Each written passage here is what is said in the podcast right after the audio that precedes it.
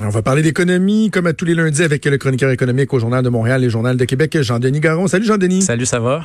Ça va très bien, merci. Euh, Jean-Denis, t'abordes un dossier euh, qui est vraiment d'actualité, c'est-à-dire la rémunération des médecins omnipraticiens. On a tellement parlé de celle des médecins spécialistes, mais euh, bon, maintenant, c'est de celle des, des, omnipraticiens dont on parle parce que le gouvernement qui, qui, a, qui a fait valoir son intention d'adopter une formule nouvelle, une formule par capitation. Et là, la question que tu te poses, c'est est-ce qu'on est, ben, parmi les questions que tu te poses, est-ce qu'on a une garantie à savoir si ce modèle-là va être avantageux pour le Québec et surtout pour les patients. Ben, tu sais, c'est un, un, un, dossier intéressant. Puis je pense que quand on parle de rémunération des médecins, encore une fois, ben, d'abord, c'est important d'en parler parce que euh, ça représente des montants très importants pour l'État. Mais aussi, il faut être capable de prendre un certain recul. Puis je pense qu'avec la, la, la, question des omnipraticiens, euh, je pense que euh, les gens sont moins échaudés. Donc, on peut en parler de, de, de, disons, sur une base un peu plus rationnelle. Alors, ce qui se passe présentement, c'est que il semble y avoir une négociation entre Québec et les médecins omnipraticiens. Je dis il semble parce que de part et d'autre, et c'est un grand classique, on s'accuse de pas négocier assez vite. Là. Euh, et ça a lieu sur, euh, sur euh, plusieurs points. D'abord, il y a le niveau de la rémunération chose dont je ne parle pas dans la chronique. La deuxième, comme tu le dis, il y a la forme de la rémunération. Et là, tu dis, on, on parle d'une approche par capitation, par capitation, c'est-à-dire en, en, fonction du nombre de patients pris en charge, on en reparlera tu dis que c'est nouveau, mais c'est pas nouveau. C'est nouveau ici parce qu'on n'a pas tendance à changer les choses très rapidement. Et il y a aussi la troisième question. Puis je te dis, Jonathan, c'est c'est euh, c'est celle qui fait mal, c'est la question des horaires de travail. Parce que ce qui a mis le feu aux poudres cette semaine, et ce qui m'a incité à écrire là-dessus, c'est que le c'est que le gouvernement euh, veuille imposer des pénalités aux médecins omnipraticiens qui travailleraient moins les soirs ou les fins de semaine. Et là, ça, ça n'a pas passé du tout chez les médecins. Non, mais en même temps, et, euh, je, le dis bien euh, candidement, c'est la Fédération des médecins omnipraticiens qui m'a référé vers ce texte-là, un texte qui a été publié le 30 janvier. Ça fait deux mm-hmm. semaines. Dans la presse canadienne, on parle de la publication d'une étude donc de l'Institut canadien d'information de la santé sur la santé qui compare les performances des, euh, des réseaux de la santé au travers le, le Commonwealth. Et le Canada se démarque par la disponibilité des médecins en dehors des heures usuelles, donc les soirs et les fins de semaine.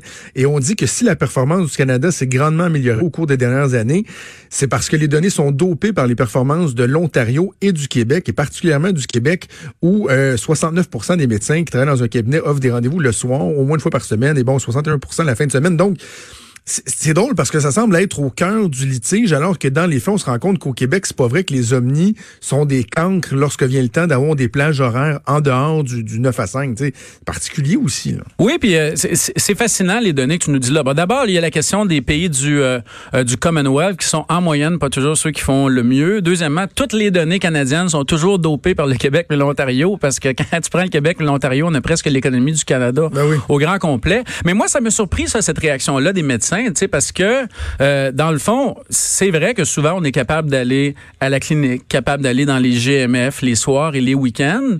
Et j'ai comme l'impression que ça a été perçu un peu plus comme un désaveu de leur travail que comme une nouvelle condition, une nouvelle contrainte très très très mordante qu'on leur imposait. Et ça a été mon impression. Mais moi, ce qui m'a ce qui m'a frappé là-dedans, c'est le narratif. C'est pour Monsieur, Madame, tout le monde. C'est la façon dont on a présenté la chose. Puis moi, j'ai fait le saut, euh, honnêtement. Euh, tu sais, quand j'ai vu, euh, quand j'ai lu euh, un verbatim d'un représentant des médecins omnipraticiens qui disait quelque chose comme il y a juste à nous qu'on demande ça, tu sais, des heures comme ça, puis il y a des pénalités, euh, juste à nous qu'on impose des pénalités, qu'on travaille pas des longues heures. Ben. Puis je me disais, tu sais, puis, puis je l'ai recalculé ce matin avec des données statistiques Canada, tu sais, le, le, le, en équivalent temps plein, le revenu, bon, avant coût, là, tu me diras, le revenu moyen d'un omnipraticien divisé par le revenu médian, tu sais, du Québécois médian, là.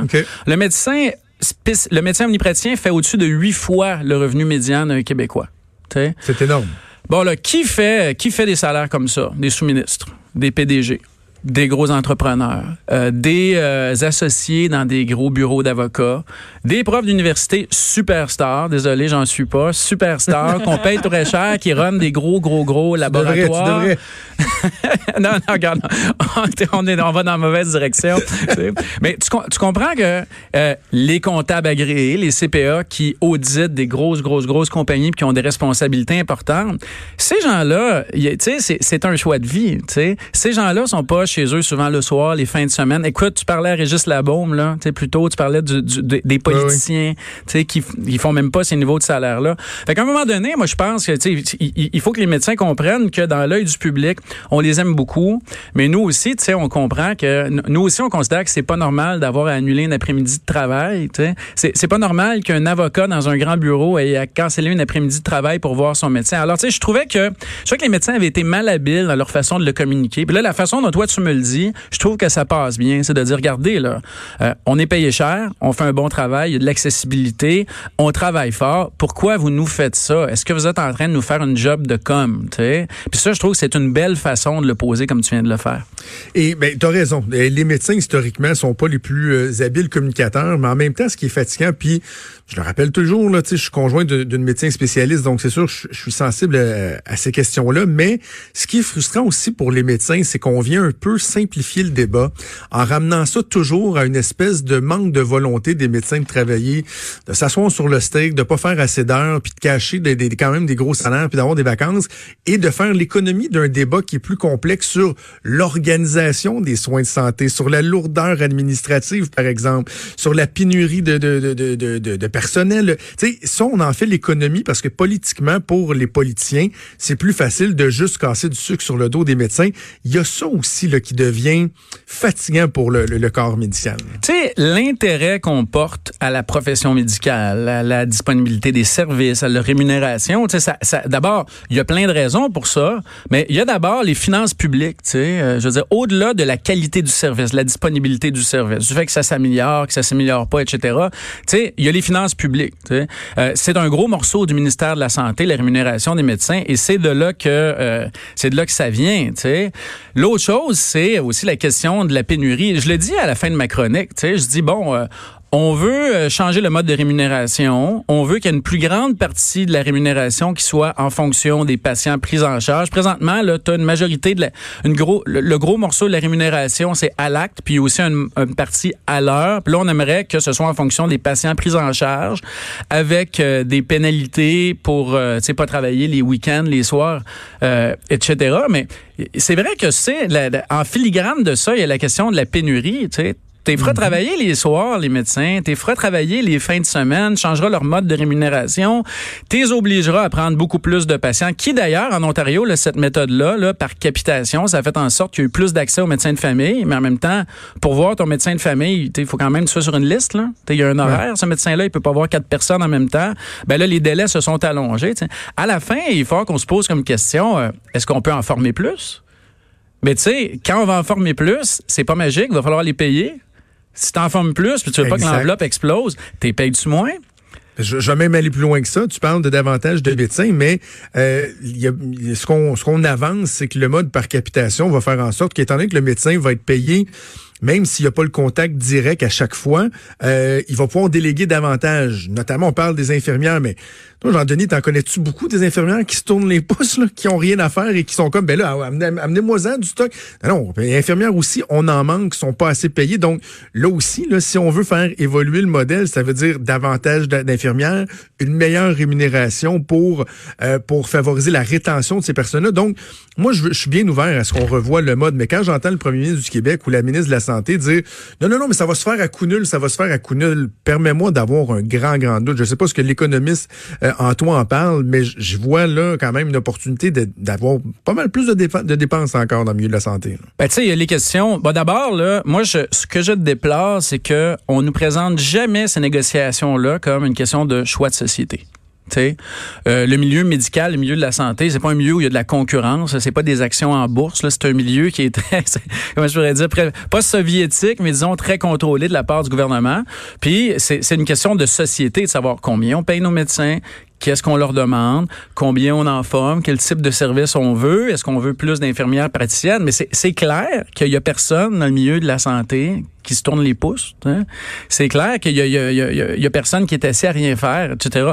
Moi, moi, j'aimerais qu'on nous présente ça comme euh, des choix de société. Maintenant, tu sais, la question de la rémunération, euh, Jonathan, était au centre de tout parce que il y a eu toute la question du rattrapage salarial. Sais. depuis une couple d'années, on se faisait dire, ben, les médecins vont s'en aller. Tu sais, bon, les États-Unis, c'est peut-être pas si le fun d'aller là, mais il y a quand même l'Ontario. il y a l'Outaouais, puis il y a l'Alberta, mais là, le, rattrapage est fini. Alors, on a augmenté substantiellement l'enveloppe de rémunération des médecins. Puis là, à taille d'enveloppe égale, on est rendu à se poser comme question, euh, qu'est-ce qu'on fait avec? Est-ce qu'on change l'organisation? Je, pense que c'est c'est, je te dirais, la, culmination naturelle des choses. Mais effectivement, dans le public, les gens ont l'impression que les médecins sont amplement compensés avec l'argent qu'ils font pour les horaires qu'ils ont, et, mais ça reste des, des, des, professionnels dont on a besoin et qu'on apprécie énormément. Puis l'attitude du gouvernement présentement, qui nous dit pas ce qui se passe, qui nous dit pas les paramètres, c'est très difficile de savoir ce qui se passe. Tout ce qu'on sait, c'est que la ministre est pas contente qu'il n'y ait pas assez de médecins qui travaillent les samedis. Ouais. Ben, je sais pas, moi je suis pas à table, mais c'est difficile de penser que ça améliore les choses, que ça favorise le dialogue, puis que ça fait en sorte qu'on va trouver une solution. T'sais. En gros, en gros, en conclusion, et le gouvernement et les médecins devraient s'inspirer de toi et moi. on a des propos objectifs, euh, hein, c'est équilibré, on est capable de, de, se dire les vraies affaires et de pas faire de la, démago de la démagogie. Tiens, on va les inviter. Ça s'appelle de l'information. Voilà. Hey, merci Jean-Denis, on s'en parle la semaine Salut. prochaine. Salut. Vous écoutez Franchement dit.